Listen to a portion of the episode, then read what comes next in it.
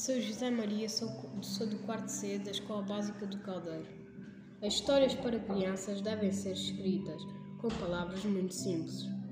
Quem me dera saber escrever essas histórias. Se eu tivesse aquelas qualidades, poderia contar com pormenores uma linda história que um dia inventei. Seria a mais linda de todas as que se escreveram desde o tempo dos contos de fadas e princesas encantadas. Havia uma aldeia e um menino. Sai o menino pelos fundos do quintal e de árvore em árvore com um pintacilgo, desce o rio e depois por ele abaixo. Em certa altura chegou, chegou ao limite, as terras até onde se aventura, aventurara, sozinho. Dali para diante começava o planeta Marte. Dali para diante, o nosso menino será só uma pergunta: vou ou não vou? E foi.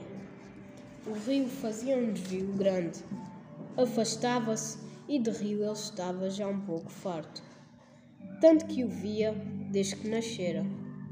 Resolveu cortar a direito pelos campos, entre extensos olivais, ladeando misteriosas sebes cobertas de campainhas brancas e outras vezes metendo bosques de altas árvores, onde havia clareiras macias, sem rastro de gente ou bicho. E ao redor um silêncio que zumbia e também um calor vegetal, um cheiro de cal fresco. Oh, que feliz ia o menino!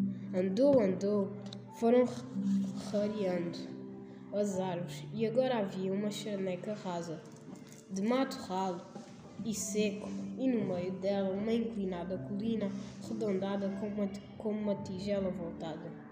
Deu-se o menino ao trabalho de subir a encosta e quando chegou lá acima, o que viu ele?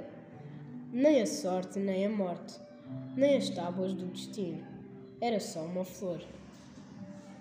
Mas tão caída, tão murcha, que o menino se achegou, de cansaço, de cansado.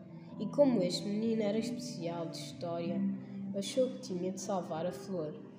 Mas que é da água, ali no alto, nem pinga, cá por baixo, só no rio, e esse que longe estava. Não importa.